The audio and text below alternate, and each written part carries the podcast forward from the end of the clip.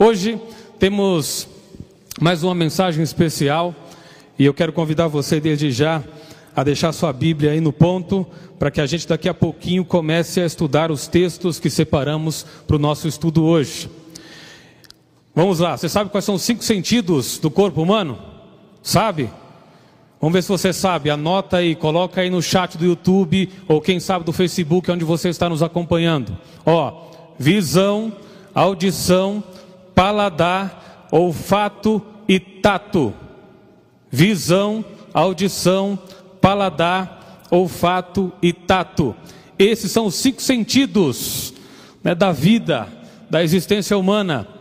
Agora eu pergunto para você: qual desses cinco sentidos você valoriza mais? Se você tivesse que escolher apenas um destes, claro que nós precisamos de todos eles, né? eles são fundamentais para a vida.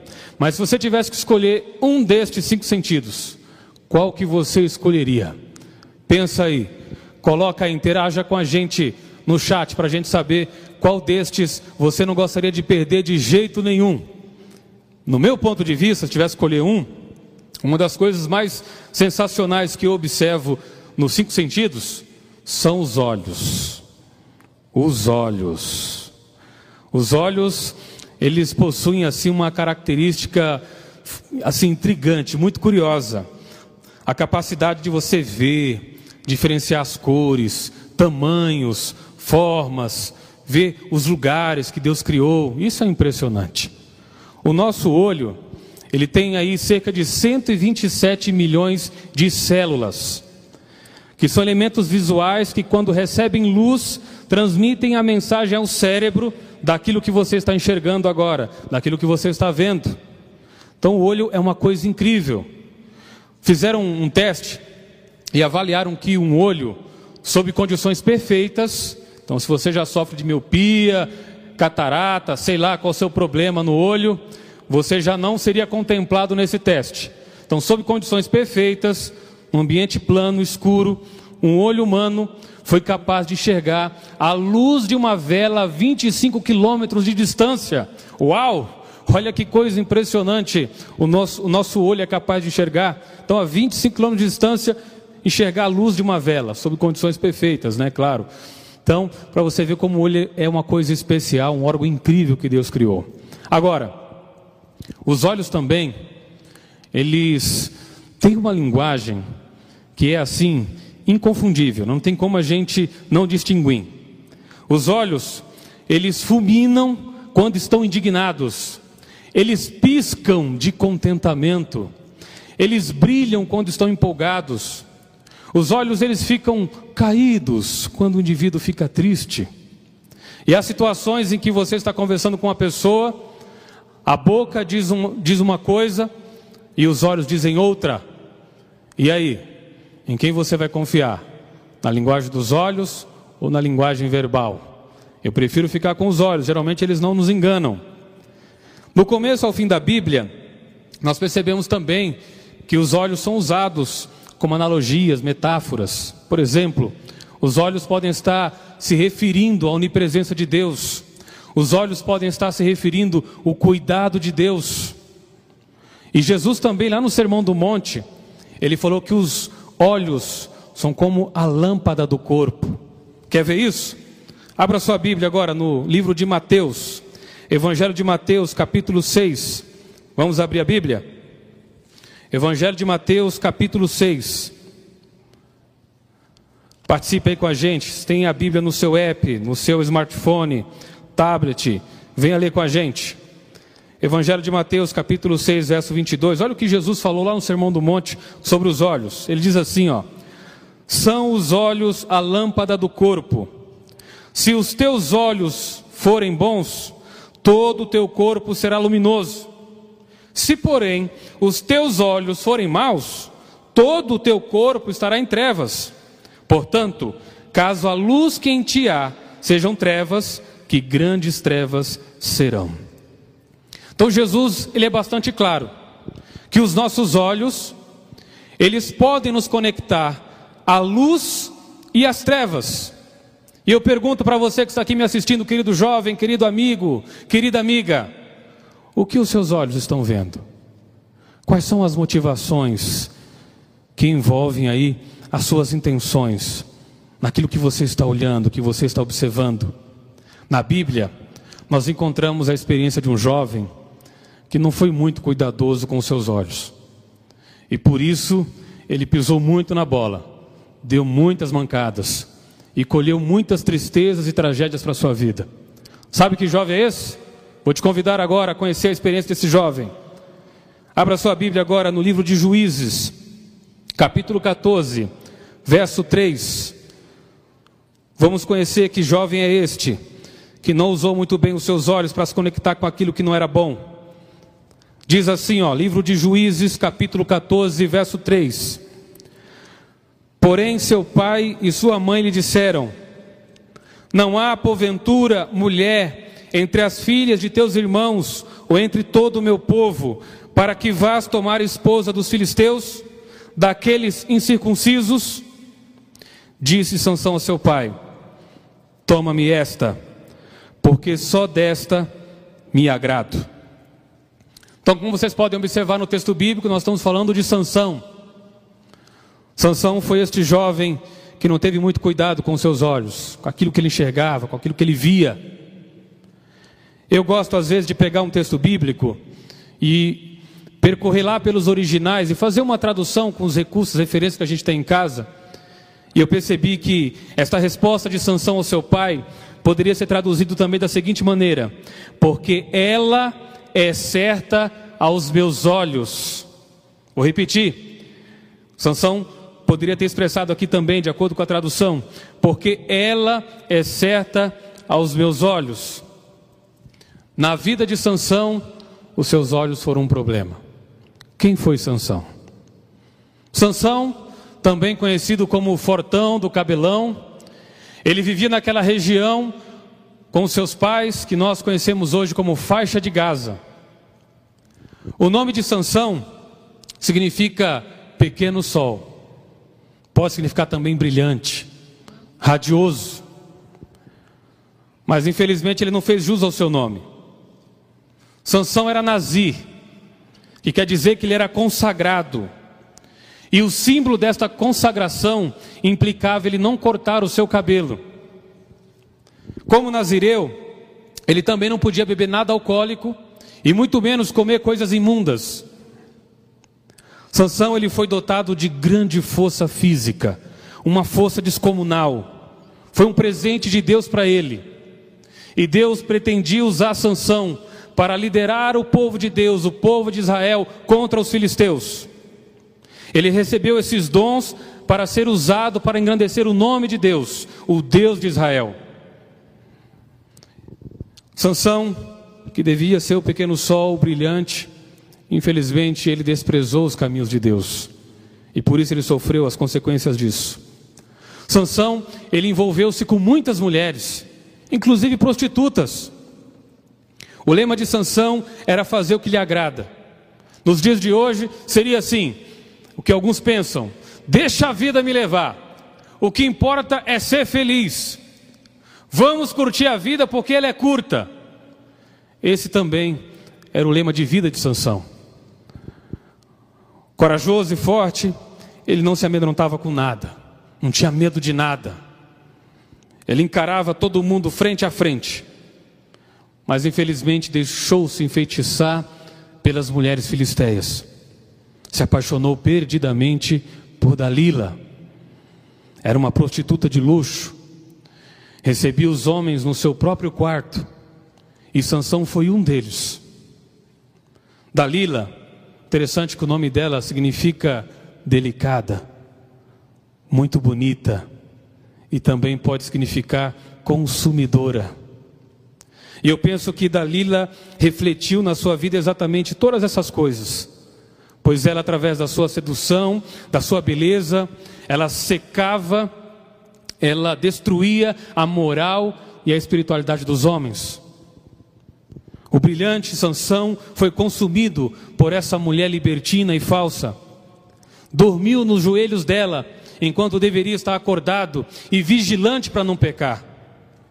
Chamado para declarar guerra contra os filisteus, Sansão, ele combatia as guerras de Deus durante o dia e à noite ele transgrediu os mandamentos do Senhor. Até que um dia ele revelou o seu segredo da Lila. Seus cabelos foram cortados. E naquele momento o Senhor o deixou. Ele perdeu a sua força. Ele se tornou como qualquer um outro homem.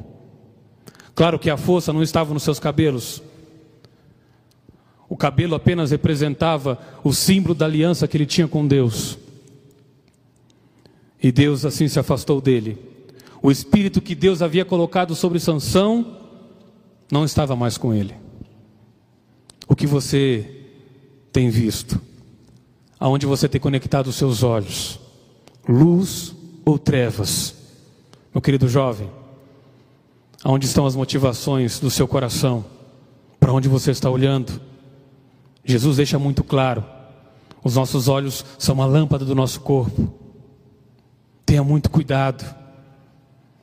Eu me lembro que quando eu tinha 15 anos de idade, eu estava terminando o ano letivo, já vislumbrando as férias que estavam chegando. A minha mãe chegou com outros planos para mim. Ela chegou e disse assim: Jefferson, essas férias serão diferentes para você. E eu fiquei pensando: uau, Será que minha mãe comprou passagens para viajar para algum outro país? Vou ficar em algum local diferente? Ela falou: Olha, está chegando aqui perto da gente uma equipe, uma campanha de comportores. Aí eu já pensei: puxa, não tem praia, não vai ter nada daquilo que eu estava imaginando. E eu já inscrevi você para participar dessa campanha de férias. E eu fiquei, evidentemente, indignado. Falei: Mãe, mas como é que a senhora faz uma coisa dessa comigo? Eu passei o ano inteiro aí estudando, agora chegou o momento das minhas férias e a senhora quer que eu vá trabalhar na comportagem? Eu nem sei o que, que é isso, não sei nem o que eu vou fazer. Não, fique tranquilo, eles vão dar uma semana de curso. Já comprei aqui a pasta e o livro. E minha mãe era uma sargentona, não sei se a sua mãe é assim também. Não tive o que fazer, não tive o que discutir. Eu só tinha duas saídas, ou obedecia ou obedecia. E acabei indo para aquela oportunidade para aquele trabalho nas férias com a comportagem. Nesse íntere, chegou lá na rua uma garota, uma garota muito bonita, sedutora, 20 anos de idade. Quando ela chegou na rua, chamou a atenção de todos os meninos. Os rapazes só falavam nela. E claro, eu avistei e vi que era uma garota muito bonita, diferente. E eu pensei, poxa, eu tenho 15 anos de idade, ela tem 20 anos, não tenho a menor chance. E os meninos todos lá empolgados, conversando. E um dia, sabe aquela vizinha que gosta de novidades? Ela chegou para mim e falou: Jefferson, tem uma novidade para você. Eu falei: Que novidade? Tá sabendo da garota nova que chegou aí na rua? Eu estou sabendo, eu avistei, muito bonita ela. Então, ela perguntou sobre você. Aí eu: Não. Ela: Sim. Não. Sim, sério? Foi, ela perguntou sobre você. O que ela quis saber? Não, ela quis saber porque você anda aí todo arrumado, né, de terno e gravata, com a pasta na mão, sai de manhã cedo, chega no final da tarde, início da noite. Tudo bem. Agradeci ela pela informação. Os dias se passaram. Tinha uma família lá na rua que ia celebrar um aniversário e convidaram outras famílias, inclusive a minha. E nós fomos para aquela festa, num salão. Enquanto eu estava ali naquela festa, de aniversário. De repente eu olho para o lado, vem aquela garota, a bonitona, sedutora, caminhando na minha direção. Quando eu percebi que ela estava vindo na minha direção e olhando para mim, eu ouvi uma voz na minha consciência que dizia assim: Jefferson, não desmaia, não desmaia. Ela parou na minha frente, senti o cheiro do perfume. Ela falou: Oi, tudo bem, Jefferson? Aí a voz agora falou no meu ouvido: Jefferson, não morre, não morre, agora não. E eu, claro, né, pensei imediatamente: eu tenho que reagir, tenho que falar alguma coisa. E eu consegui esboçar: Oi, mal conseguia falar. Ela falou assim: É, eu percebo que você é um, uma pessoa diferente. O que, que você faz da sua vida? Vejo que você sai aí todo arrumado, com uma pasta na mão, sai de manhã, volta no final da tarde, início da noite. Aí eu falei, agora eu tenho que, né? Aproveitar aqui a, a oportunidade. Aí me ajustei e falei, olha, eu trabalho numa grande multinacional, né, que tem aí representa, representações, né, filiais por todo o mundo. Comportagem é mundial, viu, se você não está sabendo. Ela falou, ah, é? E o que, que você faz lá? Aí eu falei, eu sou promotor executivo comercial de literaturas de educação, motivação e saúde. Ela, nossa, é muito importante isso. Eu falei, demais, você não tem ideia das, das responsabilidades que eu tenho. Ela falou, a gente pode conversar um pouco mais ali no canto? Eu falei, vamos. E fomos até o canto, calma, era só uma conversa. E aí, ela falou, olha, tenho achado você muito interessante. Você gostaria de ficar comigo? Aí eu, praticamente não entendendo né, a proposta, ficar comigo, eu, você, isso, ficarmos. Aí eu lembrei, puxa, eu sou um jovem cristão adventista do sétimo dia, a gente não fica, né? E aí eu falei, agora eu vou aproveitar a oportunidade e também testemunhar um pouco, né? Aí eu olhei para ele e falei, olha, eu não sou jovem de ficar, esse negócio de ficar não é comigo. O negócio é compromisso sério. Eu só namoro. Aí ela é, então vamos namorar. Aí eu falei: namorar? Eu e você? É, nós dois. Aí eu lembrei de um outro conselho que eu tinha recebido. Antes de namorar, tem que orar. Aí eu falei: ó, é o seguinte, não me leva mal, não, eu sou um jovem cristão. E antes de saber, né, qualquer coisa, tomar uma decisão, eu preciso consultar uma pessoa para saber se ele vai aprovar o nosso namoro ou não. Você vai falar com seu pai, com a sua mãe? Eu falei, não. É com outra pessoa. Ele falou, que pessoa? Não, falar com Deus. Ah, é? Você vai conversar com Deus para saber se aprova o namoro ou não? Eu falei, pois é. Eu queria que você compreendesse isso, me desse um tempinho, preciso bater um papo com ele para saber o que ele acha. Você me dá uma semana? Ela, tá bom, vou te dar uma semana. Eu falei, mas fica tranquilo, ó, Deus, meu paizão, meu brother, ele com certeza vai, vai abençoar aqui o nosso namoro. Só me dá uma semana. E assim foi, gente. Aquela semana comecei a orar, comecei a buscar a Deus, Senhor, me dá uma resposta, me ajuda. E aí eu decidi fazer um desafio com Deus. Eu estava né, num trabalho de comportagem, como promotor executivo comercial de literaturas né, de educação, motivação e saúde. E aí eu falei, Senhor, essa semana é crucial. É a semana que eu estou para receber uma série de recursos de literaturas que eu acabei disponibilizando, vendendo. Eu quero fazer um desafio contigo, Deus. Se é da tua vontade que eu namore com essa jovem, Senhor, seria muito bom, hein? Se é da tua vontade que eu namore com essa jovem, que eu venda, aliás, receba tudo que eu vendi ao longo desse um mês de trabalho. Agora, do contrário, se o Senhor não quer que eu namore com essa jovem, eu não vou receber também um centavo. Tudo ou nada, Senhor. E eu fiquei orando, e orando, e trabalhando, indo nas casas para tentar receber o dinheiro. E, gente, eu ficava lá vislumbrando. Puxa, imagina só, os meninos da rua, quando souberem que eu estou namorando com aquela garota, vão ficar tudo morrendo de inveja. Com certeza eu vou ser o garoto do ano, a revista Time vai me chamar para uma entrevista, vai me colocar na capa, porque não é para qualquer um. Chegou a sexta-feira à noite. Fui para casa, já sabendo do resultado, do meu desafio, do meu pedido com Deus. E você vai acreditar? Eu não recebi um centavo. Imagina, tinha dezenas e dezenas de entregas para receber, eu não recebi um centavo. E eu fui para casa revoltado, não, senhor, não pode ser, tem alguma coisa errada, eu acho que o senhor não entendeu bem o meu desafio, eu acho que eu não fiz bem, eu acho que vou pedir mais uma semana. E Deus foi falando, Jefferson, você não pediu o desafio? Você não pediu a resposta? Está aí a minha resposta. Não quero que você namore com essa jovem. Mas, Senhor, como é que você faz uma coisa dessa? Olha a oportunidade. Não. Mas você tem liberdade, capacidade para decidir.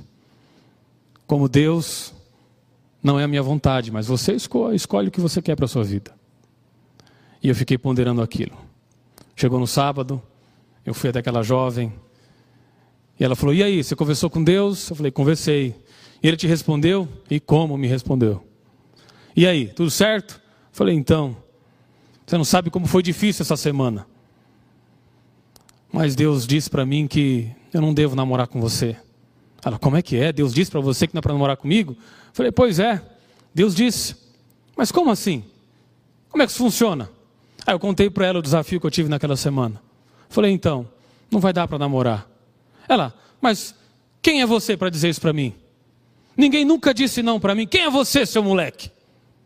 E aí os olhos dela, né, começaram a ficar furiosos, né, irritados, indignados. E ela falou assim para mim: Você vai ver o que eu vou fazer com você. E aí, como todo garoto que estivesse no meu lugar, eu fiz, né, aquela atitude de fuga, de, de fuga. Corri, corri para casa, desesperado. Falei: Meu Deus, ela vai me matar. Entrei dentro do meu quarto, aquela depressão, como você é burro, como você é idiota. Como é que você diz não para uma garota dessa? Bem, o tempo passou. Um mês depois, lembra daquela vizinha cheia de novidades? Apareceu lá no portão de casa. Falou, Jefferson, está sabendo da novidade? É, o que novidade? Lembra da garota que abalou as estruturas da rua, que deixou os meninos aí tudo apaixonado? Falei, lembro, o que, que tem? Ela está procurando alguém para matar? Não, não, não tem nada a ver com isso. O que, que é então?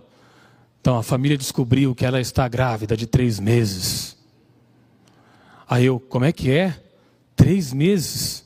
Pois é, um relacionamento anterior que ela teve aí com um cara barra pesada, estava grávida e ninguém sabia. Aí na hora eu falei, vem cá, ajoelha comigo. Nos ajoelhamos no chão da garagem. E eu falei, repita comigo, louvado seja Deus. E ela, como? Repita aí só, louvado seja Deus. Obrigado, Deus.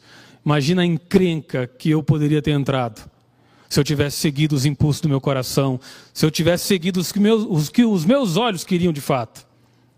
Então, cuidado, meu querido jovem, com aquilo que você está enxergando, com aquilo que você está vendo, porque isso pode ser muito perigoso.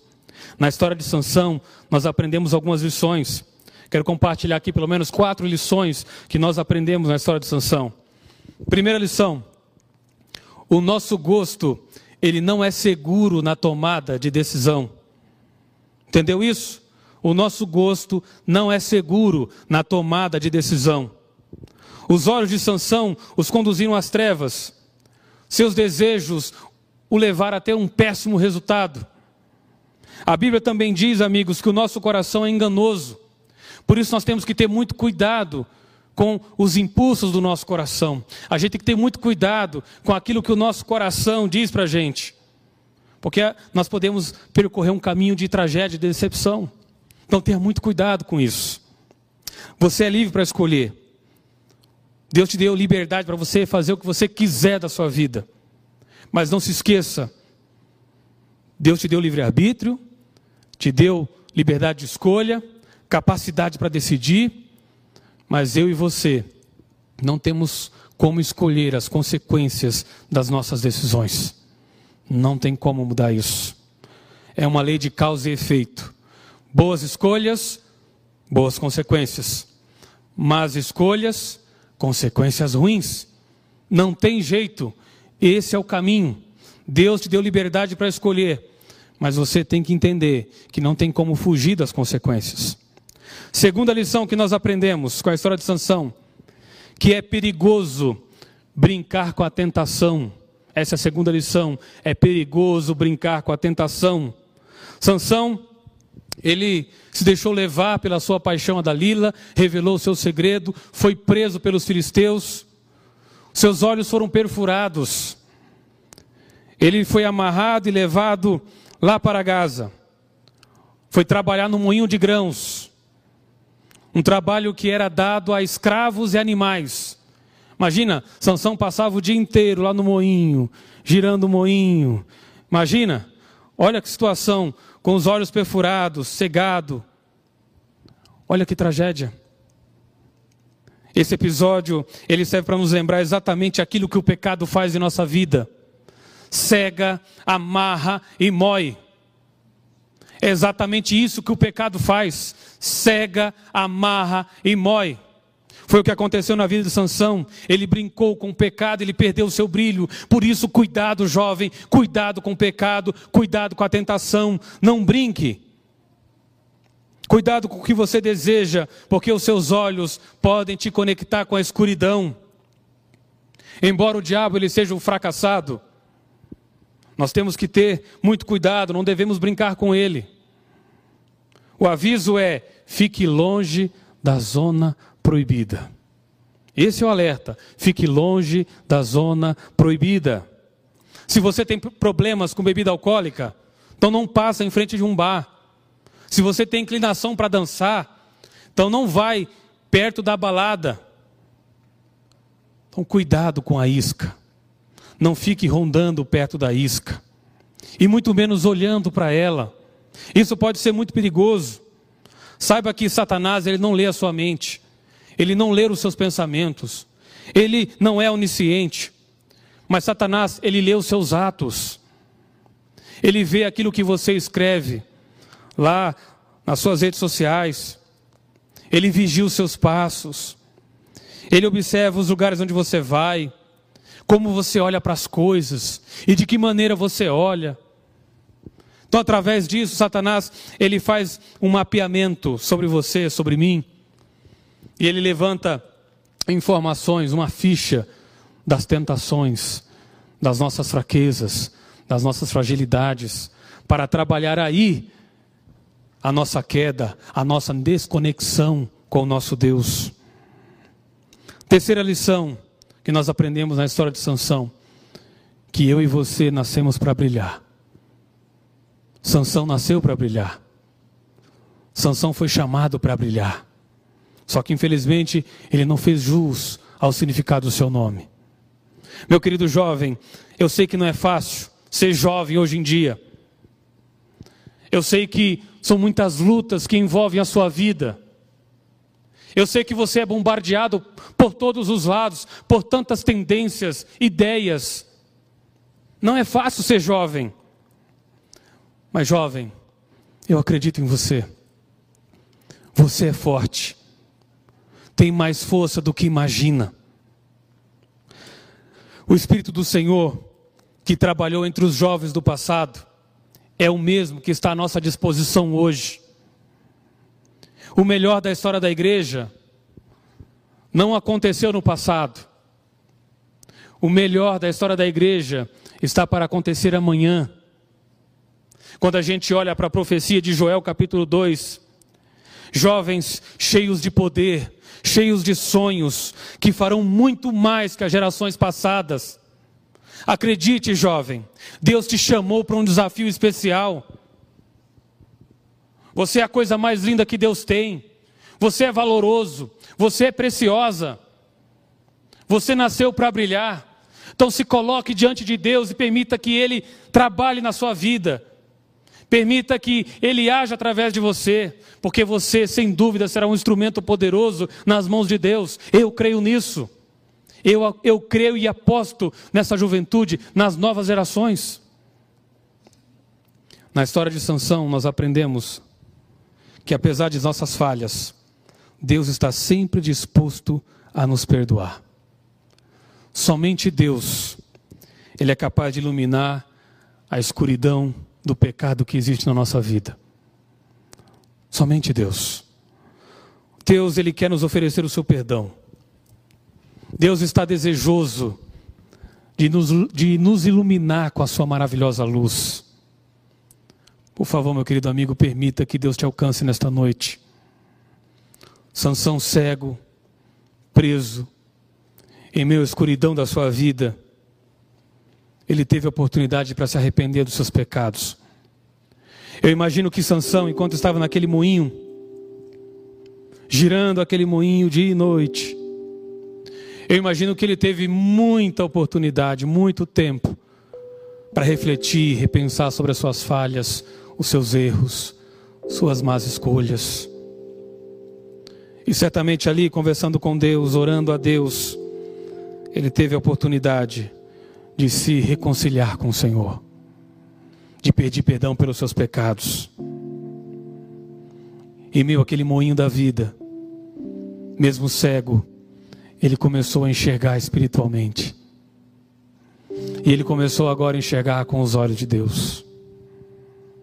Sansão nasceu para lutar contra os seus inimigos e morreu guerreando contra os filisteus, inimigo do povo de Deus. Houve um dia de festa dos filisteus. Eles estavam celebrando, comemorando o deus Dagon, o Deus do cereal, dos cereais, dos filisteus. E eles mandaram trazer Sansão, cego, amarrado, aparentemente inofensivo como qualquer outro homem. E eles estavam ali para jubilar. Dagon venceu sobre Jeová. O nosso maior inimigo está aqui agora diante de nós, preso, amarrado, cegado. Só que eles não tinham ideia de que Sansão estava de bem com Deus. Durante o intervalo da diversão, Sansão pediu para que o seu ajudante o levasse até os pilares daquele lugar. Haviam três mil pessoas naquele lugar. E ali Sansão fez uma oração. E o fato de Deus ter respondido indica que o relacionamento de Sansão com Deus estava em ordem. E assim, nós conhecemos o fim da história de Sansão. Poderia ter tido uma outra história. Poderia ter morrido velho na sua cama, olhando para o passado, vislumbrando uma carreira digna, vitoriosa, recheada de grandes frutos. Mas infelizmente, como eu já disse, apesar das nossas escolhas, apesar da liberdade que nós temos de decidir, nós não temos como fugir das consequências.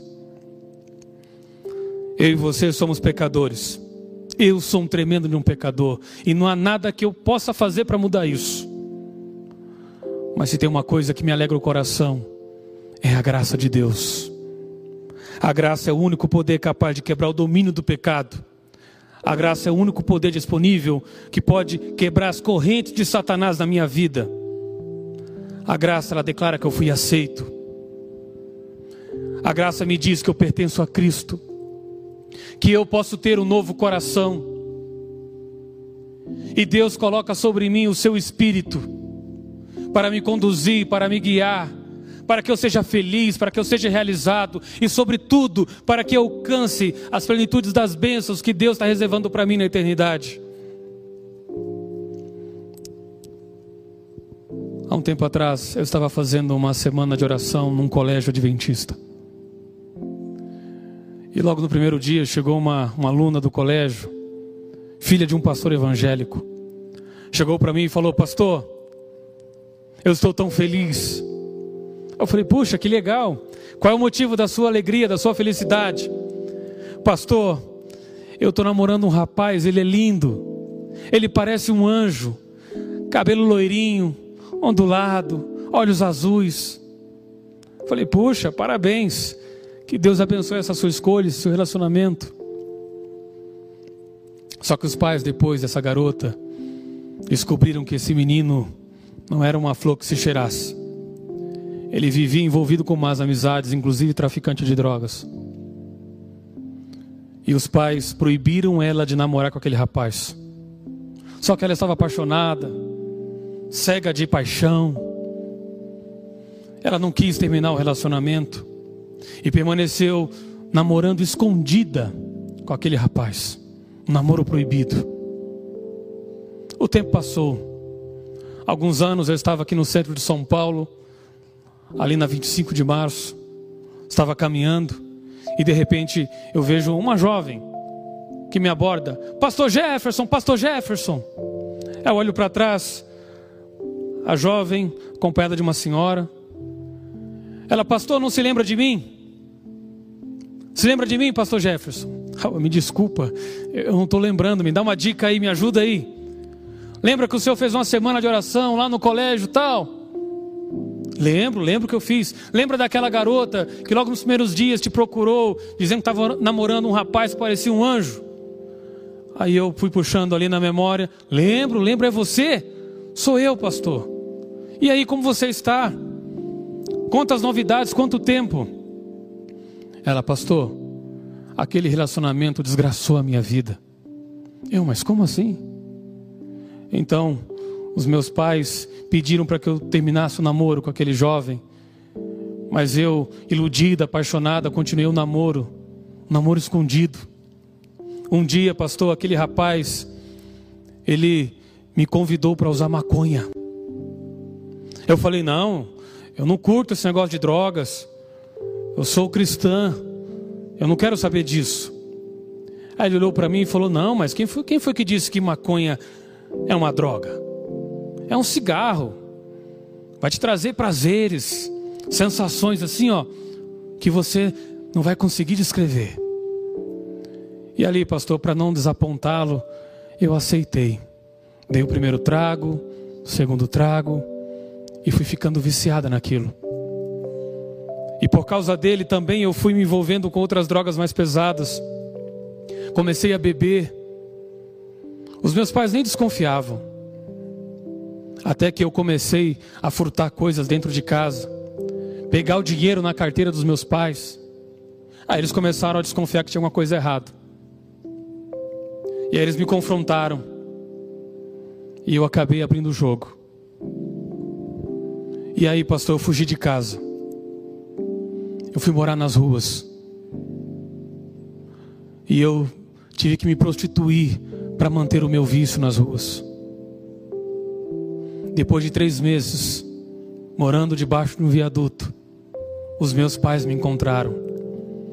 Pastor, foi uma cena emocionante. Enquanto ela contava isso, aquela senhora que era mãe dela chorava copiosamente do lado. Pastor, os meus pais me encontraram e me abraçaram. Foi um misto de alegria e tristeza. Meus pais olharam para mim e disseram: Filha, sai dessa vida, volta para casa.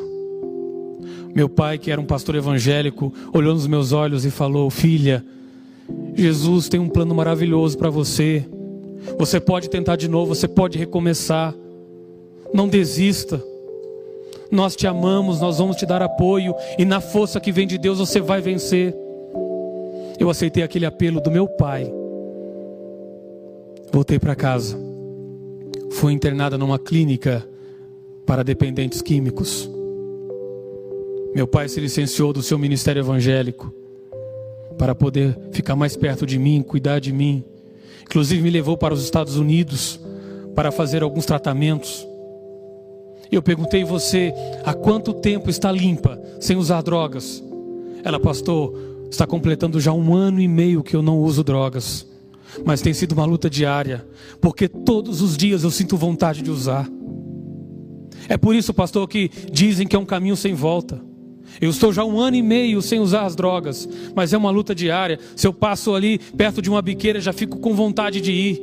Se eu pego o dinheiro na mão, já penso em querer comprar drogas. É uma luta diária. Não tem sido fácil. Mas com o apoio da minha família, com a força que vem de Deus, eu estou vencendo dia a dia. Aquela jovem acordou para a vida entendeu que os olhos pode ser uma fonte de conexão com a luz ou com as trevas. E depois que ela chegou no fundo do poço, ela entendeu que apenas conectada à luz que é Cristo, ela poderia conseguir vencer e sair dessa situação. Amigo, amiga, não sei o que você tem passado na sua vida. Não sei quais são as lutas que você tem lutado no seu dia a dia. Mas uma coisa eu sei: Deus tem todo o poder à sua disposição para fazer a diferença na sua vida, para te livrar do fundo do poço que você se encontra. Deus, Ele nos vê como estamos, nos ama como estamos e aonde estamos. Mas Ele, por Sua graça, não nos deixa onde estamos e nem como estamos. Talvez tenhamos alguém aqui que esteja nos acompanhando, que esteja passando pelo moinho da vida, carregando a culpa pelas suas más escolhas, não consegue dormir à noite, fica perturbado, sendo assolado pelos seus problemas, pelas suas dificuldades. Pare agora tudo o que você está fazendo e clame a Deus, busque a Deus, Peça perdão pelos seus pecados. Peça a Deus para que possa te ajudar a corrigir o rumo, a rota da sua vida. Mas não se esqueça, não pode haver paz entre você e Cristo se há paz entre você e o pecado. Por isso, se coloque diante de Deus, se arrependa, porque Deus está com os braços abertos querendo te perdoar, dizendo: Filho, vem, continua, eu te darei força, eu te darei sustentação, você vai conseguir, não desista, continue firme. E tenha absoluta convicção que Deus está com você, guiando cada passo, mesmo que você tenha errado mesmo que houve uma queda de conexão, mesmo que os seus olhos tenham perdido o foco da luz. Este é o momento de recomeçar, é o momento de tentar de novo. Acorde para a vida, cuidado com, com, com aquilo que os seus olhos veem, conecte o seu coração a Cristo, e você verá as maravilhas que Ele produzirá na sua vida. Nós teremos agora uma mensagem musical. E como nós temos feito aqui a cada encontro, esse é o momento para a gente, ao ouvir esta canção, a gente se colocar diante de Deus e pedir a Ele a sua mão poderosa, o seu auxílio, a sua ajuda, os seus recursos, o seu perdão. Coloca o seu problema agora nas mãos de Deus. Coloca a sua dificuldade, querido jovem. E eu tenho absoluta certeza que Deus vai te responder nesta noite.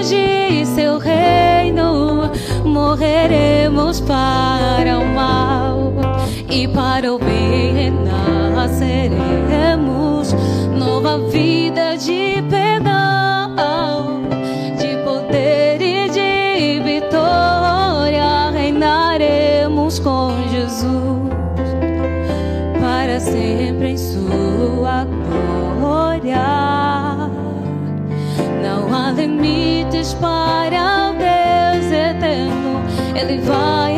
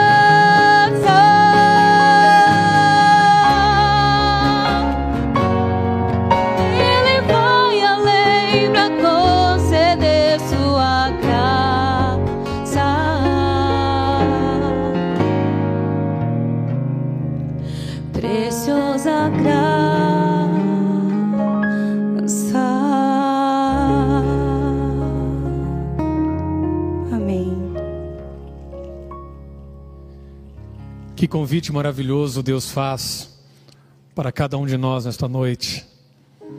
Você entendeu o recado do céu para você? Não perca mais tempo neste mundo. Aceite o chamado de Deus. Essa noite eu recebi uma notícia maravilhosa de duas pessoas que estão acompanhando a nossa semana, que decidiram pelo batismo. Estão aqui nos acompanhando. Parabéns para você, Ivete. Parabéns para você, Silvia é a vitória de Cristo na vida de vocês. É conexão plena com Jesus. São olhos conectados com a fonte da verdadeira vida. Quem sabe você também pode tomar essa decisão nesta noite. Você está ouvindo a voz do Espírito Santo aí no seu coração, pedindo para se entregar. Se entregue. Não resista. Olha, eu estou para conhecer alguém que confiou em Deus e foi decepcionado você não será o primeiro. Quer se entregar? Quer o perdão de Deus? Quer estar assim, ó, juntinho com Jesus? Se você pudesse, coloque em pé onde você está. Porque eu quero entregar a sua vida a Cristo. E pedir e suplicar as bênçãos dele sobre a sua vida. Repreender o mal no seu coração. E você começar a trilhar uma nova, uma nova jornada com Jesus. Feche seus olhos. Maravilhoso Deus e nosso Pai, mais uma vez queremos te agradecer pela oportunidade de estarmos juntos neste encontro de adoração. Obrigado, ó Pai, pela tua palavra que nos traz orientações riquíssimas para o nosso crescimento espiritual e, sobretudo, ó Pai, para a nossa salvação em Cristo Jesus. Por favor, Senhor, olhe com carinho para cada um de nós. E nos alcance nesse instante com os teus braços ternos. Nós temos aqui pessoas que estão cansadas de viver a vida neste mundo. Nós temos aqui pessoas que querem se libertar dos vícios. Temos aqui pessoas que querem entregar as suas vidas ao Mestre Jesus. Por favor, ó Pai, derrame a tua bênção especial nessas vidas essas pessoas que carecem da tua graça, do teu amor, que carecem da salvação. Nos ajude, Senhor, para que venhamos conectar os nossos olhos com Cristo, para que todo o nosso corpo ele seja iluminado pela tua presença. Nos ajude, Senhor, a alcançarmos o teu perdão, o teu doce e maravilhoso perdão que está à nossa disposição para nos purificar de toda injustiça, de todo pecado por favor, ó Pai, nos restaure e nos ajude a começarmos uma nova caminhada contigo. Nos ajude a focarmos a nossa atenção na tua luz, na tua maravilhosa luz. Abençoa cada um dos teus filhos que até aqui nos acompanharam. Que o Senhor nos dê mais uma noite de descanso, de tranquilidade na tua presença. E amanhã, mais uma vez, às 20 horas que estejamos unidos, conectados para mais um encontro com a tua palavra, com a tua verdade. Esse é o nosso desejo, Senhor. E aqueles que assim acreditam, em nome de Jesus, digam amém, amém e amém. Deus abençoe a todos vocês.